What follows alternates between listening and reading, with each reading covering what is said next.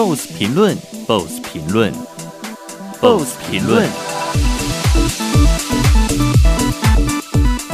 欢迎收听主人广播电台 FM 九六点九 BOSS 评论，我是 Zachary 扎克利，带给大家关于国际议题，了解世界动向，瞄准东南亚，特别是印尼和菲律宾。除了吃喝玩乐，在疫情严峻之际，还要给你时事分析解读。节目开戏喽！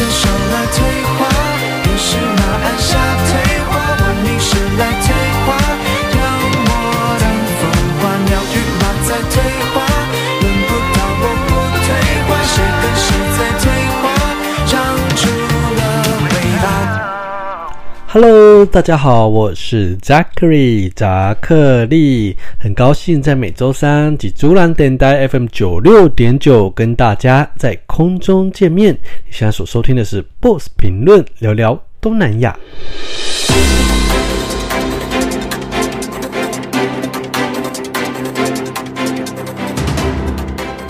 一周又这样子过去了，有没有越来越感觉到冬天的来临的呢？接下来的几天，温度就会像溜滑梯一样一直往下。今天呢，在高雄的体感温度是来到了十八度。还好，我们南部地区还是有阳光露脸，而且接下来的每一天看起来天气都还不错。不过就是入夜之后，这温度会有一点低，所以如果你是骑欧多拜的你，或者是骑脚踏车通勤的，记得要加件外套了，因为骑车可能会有一点冷。最冷呢，下个礼拜一有可能低温会来到十五度，好，请大家要注意保暖了。如果你有计划要到北部的话，就记得要带伞了，因为现在北部真的是每天都在下雨，而且这低温也是不断的往下在探的。在台北啊，现在的温度都非常的低，而且最低可以低到。十一、十二度，这是体感温度啦。那如果真的温度的话，是差不多十五、十六度的，都还是要穿厚一点的外套，才不会着凉了。天气方面呢，看起来这个温度降低了，我们的防疫措施该做的还是要做好不好？就是如果你坐交通工具，还有我们的新的这个十二月的秋冬的防疫。方式大家都记得了吗？记得到交到这个公共场所一定要戴口罩，然后像百货公司啊，或者是有比较多人聚集的活动，口罩都是不离身的。现在啊，像是我的包包里面一定会放至少有五片口罩，因为有时候你戴着戴着，然后有时候拿下来又带回去，拿下来又带回去，可能就会不小心弄丢了嘛，所以。口罩现在相对来说已经好买很多了，我觉得可以，大家可以在自己的包包随身带着口罩，才不会说，比如说有一些场合，现在很多场合都规定一定要戴口罩才可以进入了，才不会说，哎，一时又找不到口罩。不过还好啦，台湾还是很方便的，就是到处都还是买得到口罩，而且其实现在各国口罩好像已经不是问题了，世界各国的口罩都。可以买得到，那现在遇到的问题就是疫苗了，记得吗？从年初大家在抢口罩，现在已经到了年底了，大家在抢什么呢？就是在抢疫苗，而且像我上次所提到的，很多的东南亚国家，他们用的疫苗都是来自中国的。那现在的确，这疫苗已经变成了地缘政治角度的考量了，尤其是对于中国来说，现在呢是一个很重要的时刻，因为各国都在发明疫苗嘛，中国、美国、德国，大家都在看谁的疫苗是最有用、副作用最低，大家就要去进口那一个国家的疫苗。所以呢，像是中国呢，他们就向东南亚国家承诺会提供疫苗了。在这个 RFI，这是一个法国的媒体哦，他最近就写了一篇文章，蛮长的。他在写说，这个东南亚国家呢，从中国进口的这个疫苗的消息，其实没有太大的关注。但其实现在啊，中国已经透过了视讯会议，还有一些外交的渠道，像印尼、马来西亚、柬埔寨、菲律宾，还有像是。呃，缅甸啊、泰国、越南等国都做出了承诺，会把疫苗卖给他们，而且不用给任何的回报。这样的说法呢，有一些学者就认为说，可能需要来更深入的去了解中国的承诺为什么那么的慷慨，他们背后的目的又是什么呢？看起来好像很多媒体没报，但还好，我们这个如果有在听朱兰电台，有听 BOSS 评论的话呢，又或者是你有在收听 What's Zack 的 Podcast，就可以知道，其实我上次就已经有提到了，在印尼进了很大量的几百万的。中国的疫苗，然后像接下来菲律宾啊，还有其他东南亚国家也都会一一的来进来自中国的疫苗。而像是他们这个这个报道，他就引用到了雅加达的国际战略研究中心的一名学者，他就说，在谈论中国疫苗的后果之前，应该要先重申。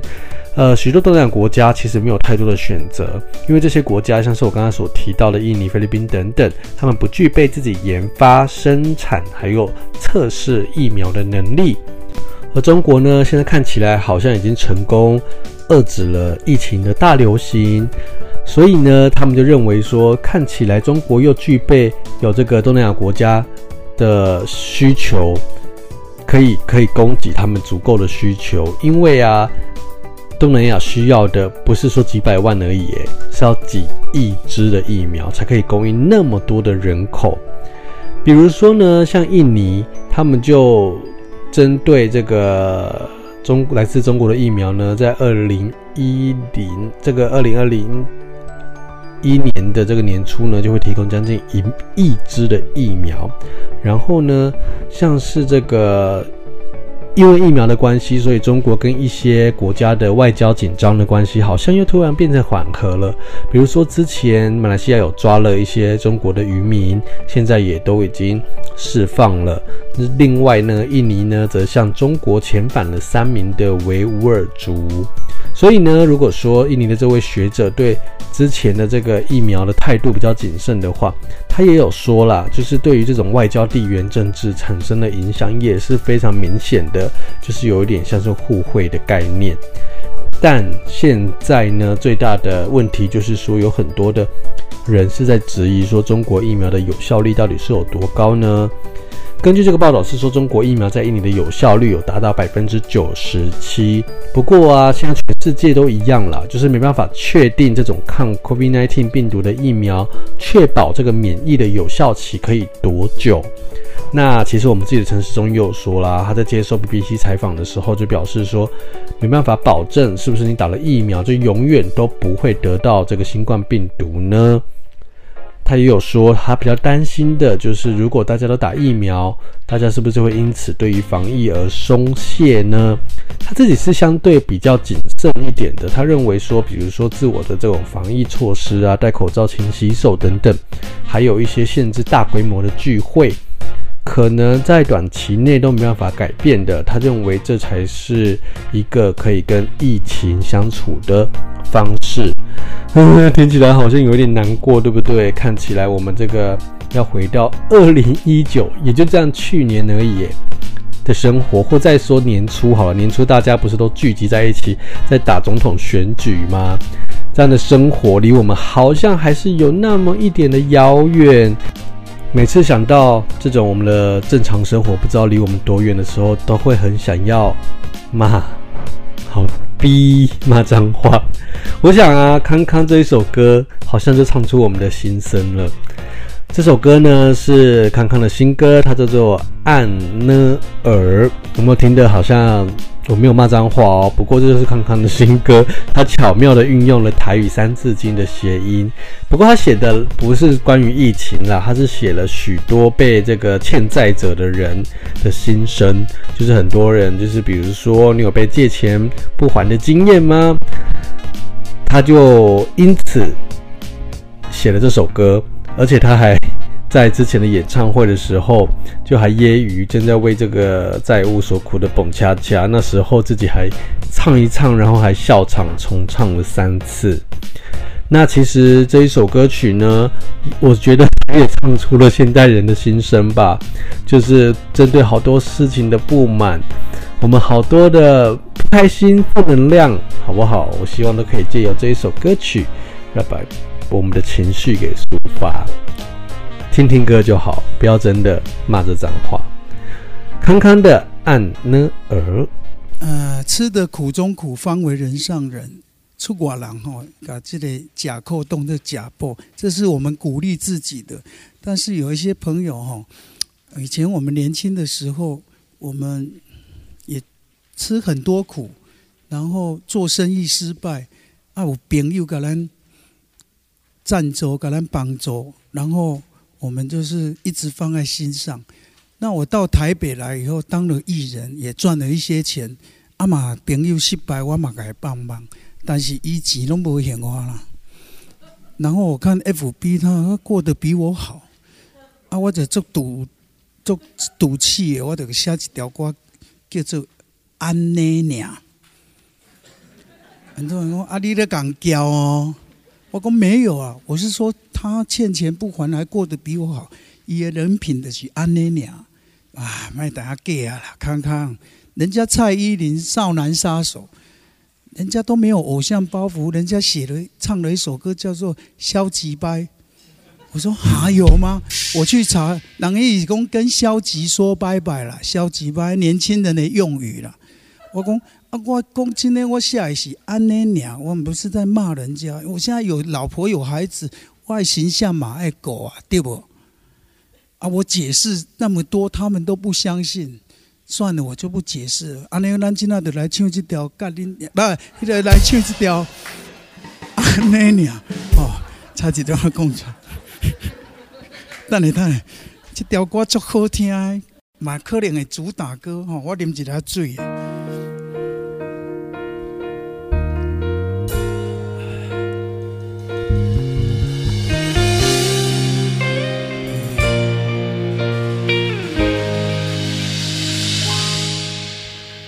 你看，你看到无惊，到位去游山玩水，但是你感觉也会记，你开的拢是我的艰苦钱。到底你将我当作什么？人讲有借有还，再借不难。你是借钱不还，耍理所当然，像你这款人。就是安尼尔，像你这款人，就是安尼尔。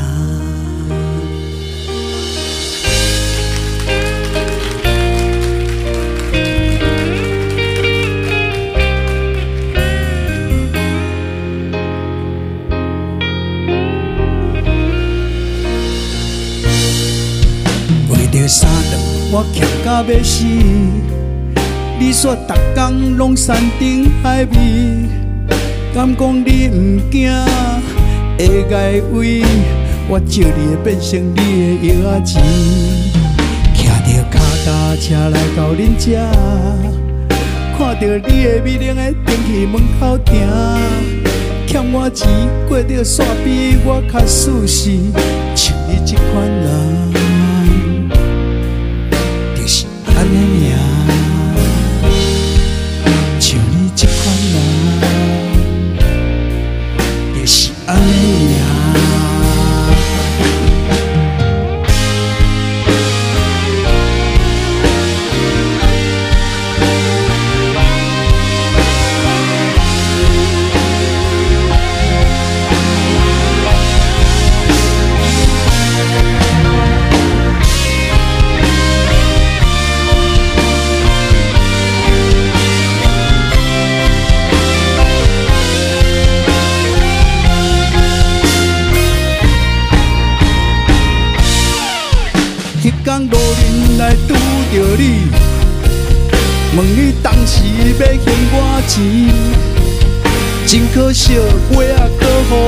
选选去。你今仔到底伫伫佗位？当初你的手头有较红，叫我千万着来斗帮忙。两千块借你解决你的困难，两千块紧还我，就是安尼尔。千块你紧还我，安尼尔。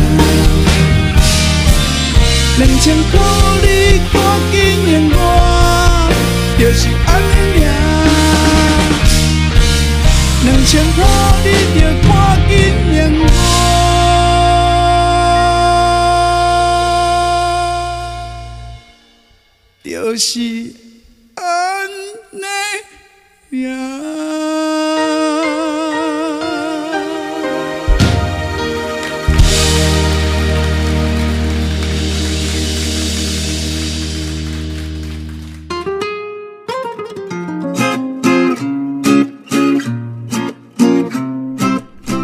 欢迎回到 Boss 评论，我是 Jackery 扎克利，你今麦收听的是主兰电台 FM 九六点九，欢迎回来。刚刚我们聊了疫苗疫情嘛，不过我们的正正常的生活还是要持续，整个社会的运作还是必须要上轨道。东南亚的国家当然不不例外，还有全世界啊，比如说选举啊，还有一些。呃，日常的生活其实还是持续着的。那政治一直都是一个可以说是大家非常关心的议题了。那接下来我们把焦点转到政治上面，然后还要跟运动有一点关系哦，因为我们要聊的是菲律宾。菲律宾呢有一个拳王，他的名字叫做 Manny Pacquiao。他通常在新闻上出现的时候，都是因为他打败了很多厉害的拳王。比如说呢，在二零一九年的时候，他就成功打在美国的赌城击败了美国的拳手布洛纳。当时呢，他是得到这世界拳击协会的重量级的金腰带，这是他继续一直拿着的，所以成功保住了。他呢，可以说是菲律宾的传奇啦，就是一个不只是拳王，他在当年呢出来选这个参议员，然后到现在就是一个菲律宾的参议员。那很多的比较高知识的学者或者说媒体常常抨击说，一个拳王可以当一个好的参议员吗？因为今年四十岁的巴乔，他接下来有可能会做的一件事情就是参选二零二二年的菲律宾总统。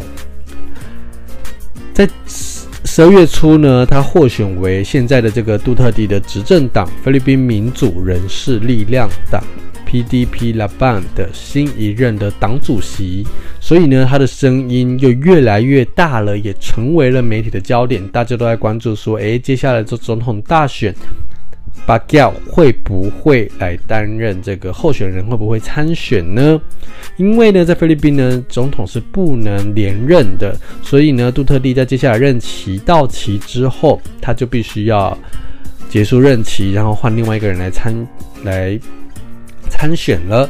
那他的党呢，现在看起来，马尼巴乔来当这个党主席的话，是不是说他来参选就有机会来？为这个党来继续来执政呢？我问了很多我菲律宾的朋友，许多人都不敢保证，因为在菲律宾呢，这种明星啊、演员啊，甚至你说拳王或运动员啊，在菲律宾很容易受到民众的崇拜。那民众呢，选贤与能似乎不是他们投票的参考指标了。他们呢是在投帅不帅，他们是在投。看谁的这个曝光度最高，看谁是最有名的、最崇拜他的，他的故事最有这个能说服人的，比如说他的成长过程呢，很感人等等。这是一个菲律宾是个很老的一个民主国家，不过呢，民主素养还有很多的这个很大的成长空间呐。那我觉得其实台湾也是，其实不止菲律宾，我们在亚洲呢，这个民主的这个进程都还在努力中。那么 Manny Pacquiao 呢，他是从二零一六年开始来担任菲律宾的参议员，但因为大家都知道他一直在比赛，一直在训练，一直在出赛嘛，所以他在议会的出席率算是蛮，呃，不算是非常的高。那现在呢，菲律宾的媒体就在报道了，就说，诶，接下来这个巴乔呢，会不会告别拳坛呢？会不会离开这个打拳的这个圈子呢？因为他如果成了这个党主席的话，巴乔接下来就必须要投更多的时间来处理政党的一些事务，然后参议员的工作也必须要更认真、更 focus 的去处理。所以，如果要继续留在这个拳坛来继续当这个卫冕冠军的话，其实是有点困难的。而且，这个菲律宾的民主人民力量党，就是像我刚刚说的，他是杜特地所属的这个执政党嘛。杜特地当然很希望这个执政党可以继续来执政。那他之前也在公开场合有说，希望巴乔可以出战总统。因此呢，在巴乔成为新任的党主席之后，他参与二零二二年的这个总统大选的呼声，现在就变得非常的高呢。不过呢，现在自己。巴乔自己是没有承认说他会参选啦，那看起来这个参选的势态态势看起来是蛮高的。那我很多朋友其实他们都蛮担心的，因为他们认为这巴乔不是一个非常好的政治人物。像我刚刚提到的，他根本就专心在比赛啊，没有在专心投入政治或投入这个呃人民的服务。那目前这个政党的总干事呢，是已经有针对媒体的提问来做回应了。他认为说，现在离二零二二年还那么的远，所以离聊这个谈这个问题呢是太早了。有没有听起来很像台湾的这个政治人物常常会回答媒体的话？不过呢，他就有说了啦，他就说什么马尼巴乔接下来在领导这个政党的话呢，会比较多重视的是疫情，然后呢，要帮助之前我所提到的这台风被台风影响的这些民众。其实啊，这个巴吉奥到底要不要选总统，已经传了很久了。其实，在二零一六年当选参议员之前，很多人就在传说他有意要来选总统。虽然说到现在都还没有宣布啦，也没有任何的实际的说他接下来的目标是什么。但其实已经有一些媒体透过巴吉奥的团队的人士啊，就已经呃有人透露说，他其实有默默的在准备二零二二年的参选。嗯，看起来接下来的选举会非常的精彩，也非常的关键，因为这将会决定菲律宾的未来嘛。另外一边是谁呢？呼声很高的就是一个反对党的领袖是雷尼。这个雷尼呢，现在呢是菲律宾的副总统。但如果大家了解菲律宾的这个选举制度的话呢，它比较特别的，他们的总统跟副总统是分开来选的。所以呢，就会出现总统跟副总统是不同政党的情况。像现在呢，，Lenny 就是属于呃反对党，他就跟现任的这个杜特地呢是属于不同政党的，所以在合作上根本就是非常的难。而且杜特地也很多次的来抨击雷尼，所以就会出现很有趣的状况，就是总统在骂副总统。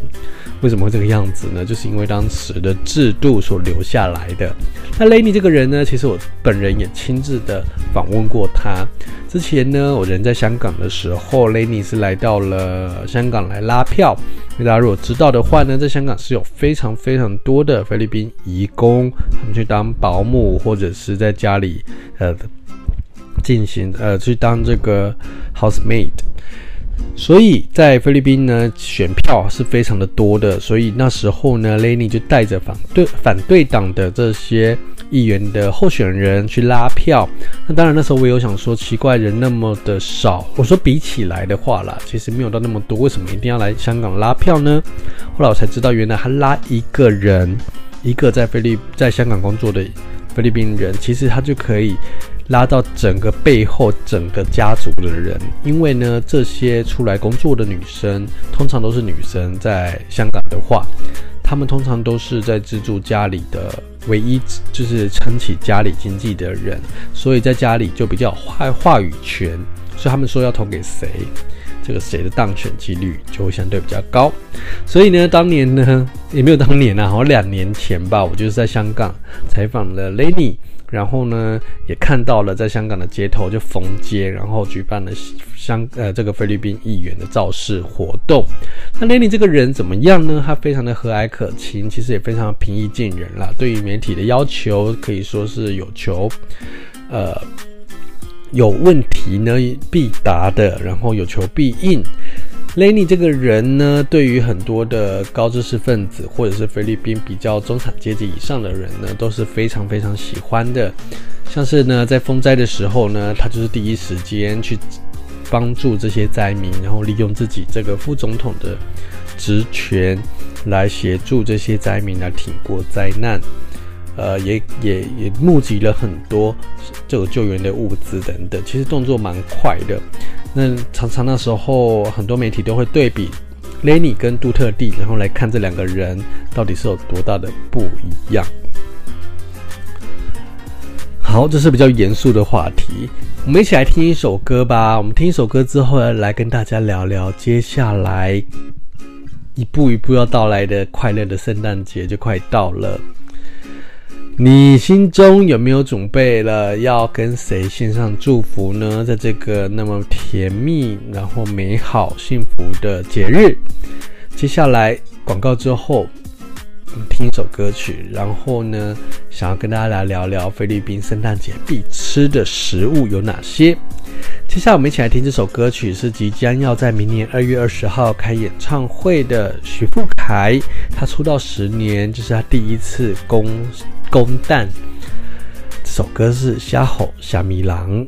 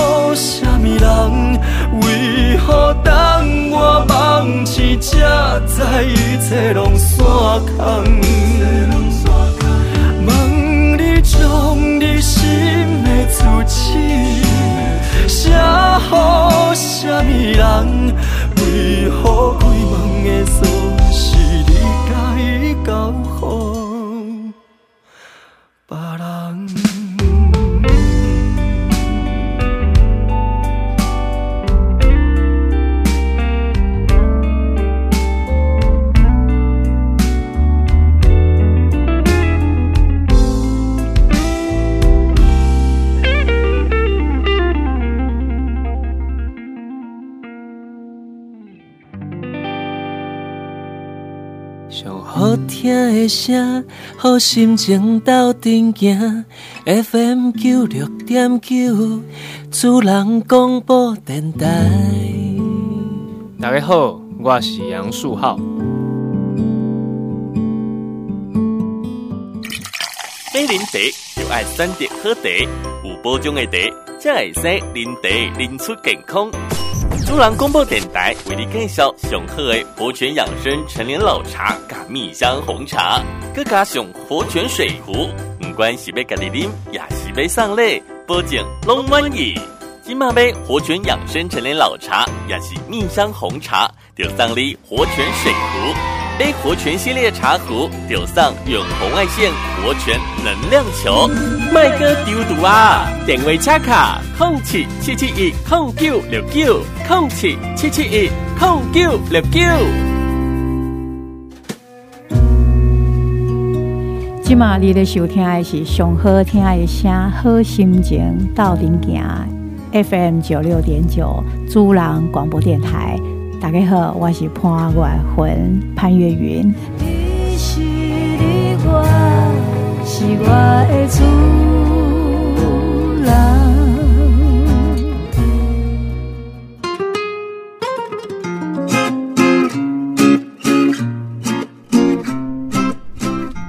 欢迎回到 Boss 评论，我是 Zachary 扎克利。你今晚收听的是主兰电台 FM 九六点九。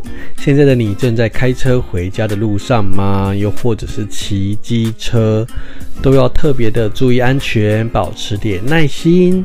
如果是骑车的话，不要忘记这个外套一定要加上，好不好？现在的温度是有一点低的。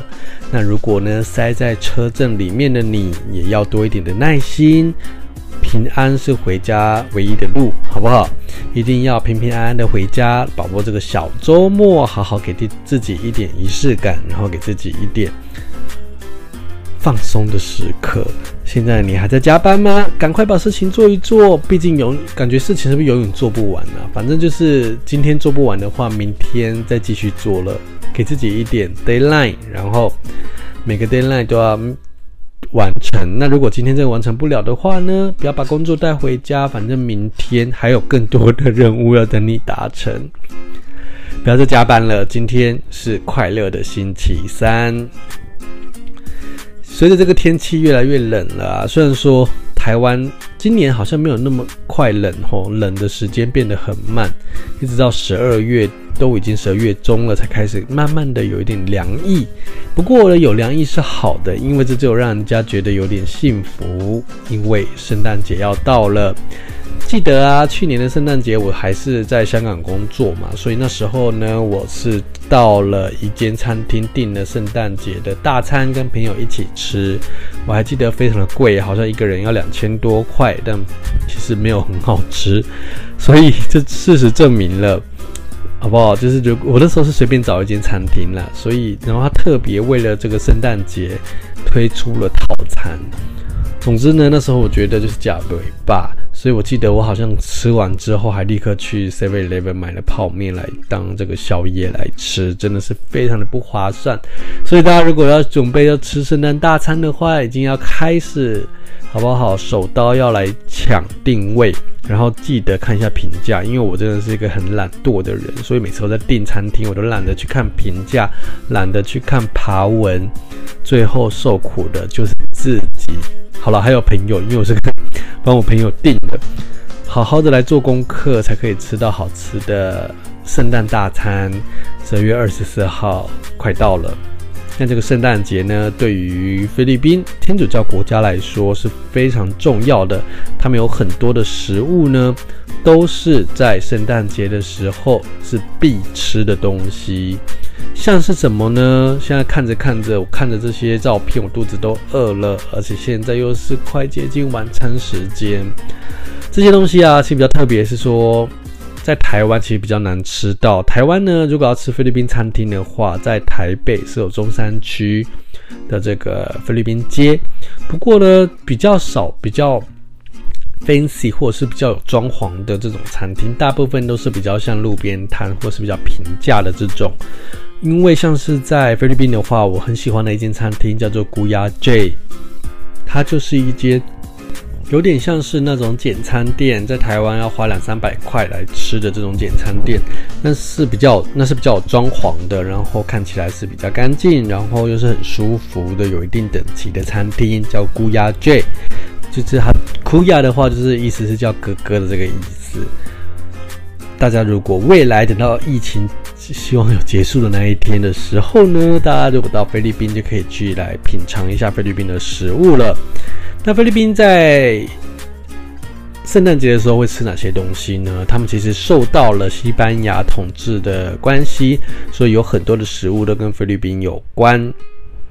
比如说哪三种呢？Noche Buena Ham。圣诞的火腿 （fruit cake）、水果蛋糕，以及 Crema de fruta，这是西班牙水果的千层派。这三种都是菲律宾人呢在圣诞节会来吃的。那除了这些食物之外呢，还有一些菲律宾平常就会吃的东西，那在圣诞节是更容易看到的。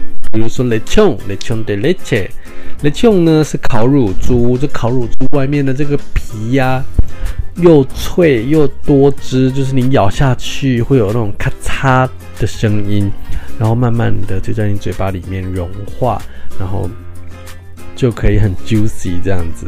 哇，我自己讲一讲，自己都好想吃哦。另外还有两个东西叫做比宾嘎，还有布多布蹦，这两个东西呢是在圣诞节的时候特别容易看到。它们是什么呢？其实菲律宾当地的糕点哈，还有蛋糕啦，它卖的方法就很像台湾的，嗯，画柜，或者是大家有没有印象，在路边会卖的那个状元糕？其实它就是一个小餐车就会卖的。那比如说这个不都不蹦的话呢，它就是有一点像是我们的白米糕。然后呢，它是紫色的，这是因为它有都常常都会加芋头。那另外一个东西叫做比宾嘎，比宾嘎，比宾嘎呢比较类似是我们的花桂。那这些东西呢都是圣诞节呢，因为菲律宾人呢晚上会到教堂来上弥撒，所以呢他们在这个教堂的附近就会有很多的摊贩来卖这个菲律宾的糕点，这是在圣诞节最容易看到的。那刚刚我所提到的这个雷琼又是什么呢？雷琼其实在平常的日子也会吃啦，不过它就是因为烤乳猪，通常呢都是整只乳猪然后再切的。在圣诞节的时候呢，通常会开 party 嘛，所以在 party 上面都可以看到这个雷琼，整只猪看起来就是非常的气派。像是在菲律宾啊，结婚啊、生日啊、成年礼、啊，或是满月喜礼、啊，或者是圣诞节的节庆，还有甚至。菲律宾的呃礼呀、春啊这种嘉年华的活动，或他们是叫 fiesta，就可以看到这个雷琼。它的皮是我刚刚提到的，炸成金黄色，非常的酥脆，可以说是超级好吃。不过我自己个人是比较喜欢吃另外一种，就是雷琼嘎瓦里，这是用炸的炸五花肉，或者是雷琼 pork belly，这是炸炸猪的肚皮还有腹部。另外一种是叫 Lechon Baxi，这是呢把烤乳猪呢的肉煮成酸酸的汤，这个我自己没有非常喜欢啦。另外一个是 Lechon Manok，所以光 Lechon 就有分很多很多种哦，真的是非常的好吃。自己讲一讲都好想吃烤乳猪了。他们的 Lechon 啊是比较欧式的，比较像西班牙或者是呃欧洲的这种。烤乳猪跟我们自己常常会吃这种烧腊啊，港式港式的烧腊是有一点点不一样的，很好吃。那我刚刚讲的那个其他的像 banana cake 还有 g l e m a de fruta，就是 cream cream fruits，这个呢在圣诞节呢也是比较多人会买的。不过在结婚啊、生日或者是一些 party 上面，也是可以看到这些蛋蛋糕的踪影。其实简单说啦，就是因为这些东西都是节庆的时候会吃的，所以在圣诞节的时候，当然就更容易看到这些食物了。讲一讲都饿了。其实菲律宾人真的非常重视这个圣诞节，在圣诞节的时候，他们都会回到乡，回到自己的故乡。那今年呢，因为新冠病毒疫情的关系，所以很多人都不能回家，因为是那种到首都马尼拉工作的人都没办法回到自己的家乡嘛。还有加上一些在海外工作的 OFW 菲律宾的移工是非常非常多的，他们也很难在圣诞节回去。很多人就必须要自己一个人或跟朋友来一起度过圣诞节。我们可以想象，就是比较像是台湾的过年，没办法回到家里跟家人一起度过，必须要留在城市里跟朋友一起过的这种感觉啦。就是对于菲律宾人来说，就是这个感觉。所以这个疫情呢，对于菲律宾人的。感受可以说是更为明显，而且今年呢、这个圣诞节就没办法回去了。我常常都在说啊，其实台湾呢、真的是很幸福诶，因为我们的新冠病毒疫情控制得非常的好，所以呢，我们的二零二零年就跟全世界任何一个国家都很不一样。我们的记忆，未来可能十年后，我们再聊起二零二零年这一段。呃，这一年所发生的大规模疫情爆发，我们的记忆会截然不同。这都是靠你我，好不好？我们一起达到达到的，也是因为过去的 SARS 的教训，让我们知道防疫的重要。也希望我们在达到这个疫情结束之前，我们可以继续努力的撑着，把防疫给做到最好。幸福真的是可以让我们好好去思考，到底什么是幸福的定义。那在这个疫情期间呢，我想，我想在过去这一年，二零二零年，你对你来说最幸福的一件事情是什么呢？有没有更把握跟家人朋友相处的时间？有没有更把握平常我们认为习以为常的事情？是不是现在因为疫情的关系变得非常幸福呢？我自己觉得啦，就比如说聚餐、看电影、唱歌、跟家人相处。通勤这些东西啊，对于在过去，我就觉得就是没什么，非常的一般嘛。不过，我都觉得这些事情，因为疫情的关系，让我更努力的去感受，让我更珍惜跟家人、跟朋友相处的每一刻，更珍惜可以去看电影的时光。哇，幸福对你来说定义又是什么呢？接下来我们一起来听这首歌曲，是很柔美优雅的一首歌，让人家听一听。我们可以思考，到底幸福对你来说代表什么呢？这是你心中的这个美好的国度，又是长得什么样子？我们一起来听林珊的这首歌《幸福的表面》。也要非常感谢您今天的加入，跟我们一起来聊聊东南亚。希望过去的这一个小时，让你对于东南亚有更多的认识了。很希望大家可以更认识这个东南亚。接下来，如果你身边有朋友的话呢，不管他对于东南亚有没有兴趣，就是跟他分享啦。菲律宾的这个圣诞节到底吃什么？现在东南亚的疫苗到底是在吵什么？希望大家都有一个美好的夜晚。我们下周再见喽，三百九八。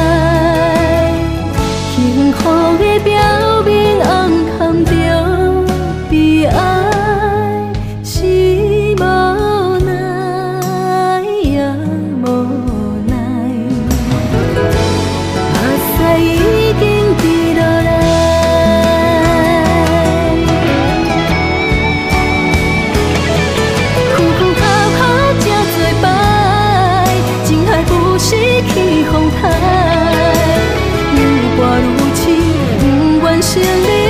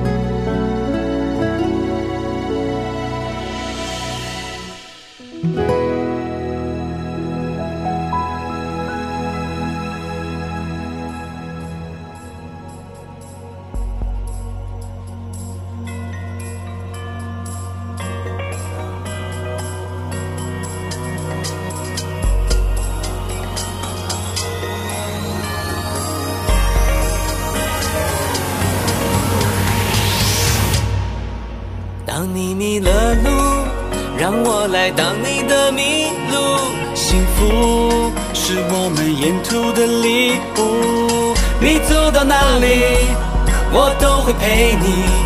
我们的故事继续。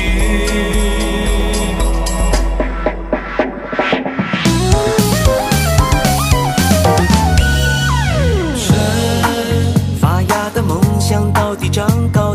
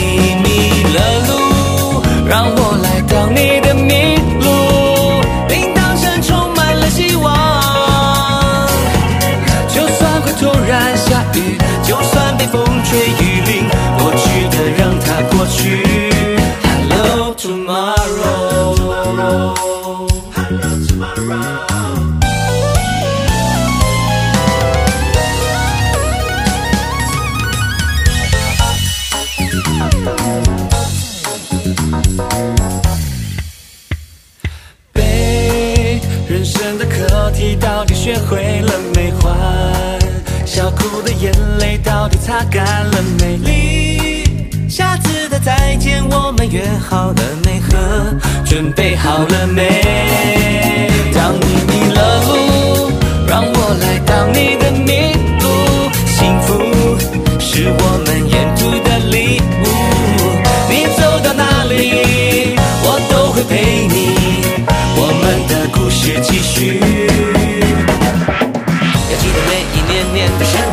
我们一起约好，约好都要再见面。不管天天晴天阴天雨天台风天，喜欢在你身边耍赖玩的太疯癫。我是你的圣诞麋鹿，你是我的麋鹿，特别麋鹿迷途走出迷途迷雾迷路不迷路。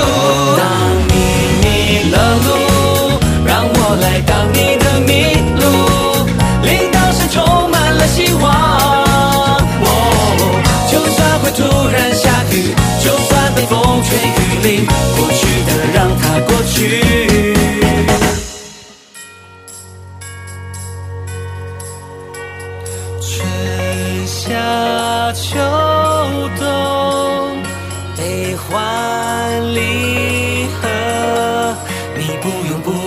艰辛，都会有我，有我会陪你度过。Hello tomorrow。